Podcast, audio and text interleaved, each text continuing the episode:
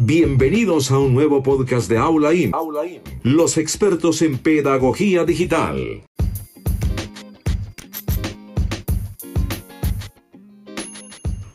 Una vez practicados los niveles de lectura que vimos en la lección anterior, hablemos del ritmo y de la velocidad de la lectura.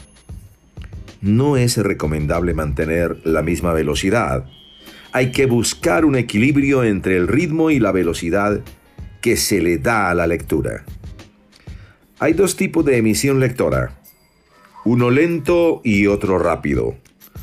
Ambos tipos de emisión alteran la recepción y comprensión del mensaje.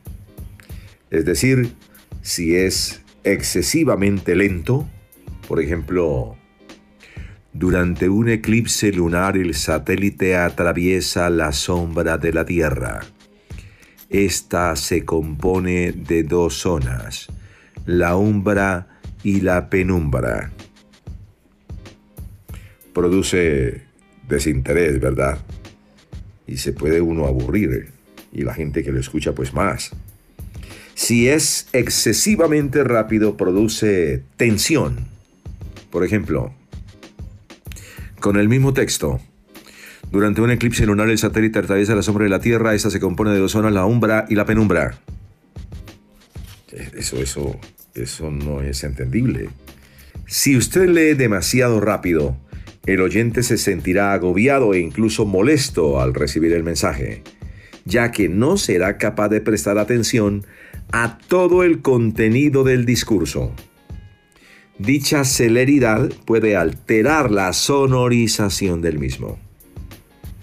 En el segundo caso, para los que leen y hablan demasiado lento, la lentitud de la locución lleva al oyente a un estado de aburrimiento. Pero yo les tengo la solución para esto. Existen ejercicios que mejoran la velocidad y ritmo de la locución. Por ejemplo, haga inflexiones más marcadas, acentuando con mayor hincapié los signos de puntuación.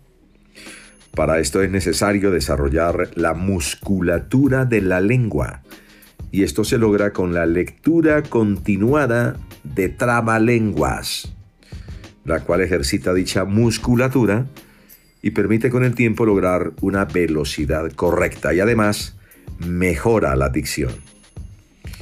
Vamos a hacer un ensayo con un trabalenguas. Cansadas, cargadas, rapadas marchaban las chavas Calladas, calmadas, bandadas de gatas las ratas cazaban. Las ranas cantaban, llamaban, saltaban y al saltar sanaban de su mal astral. Ya regreso con usted.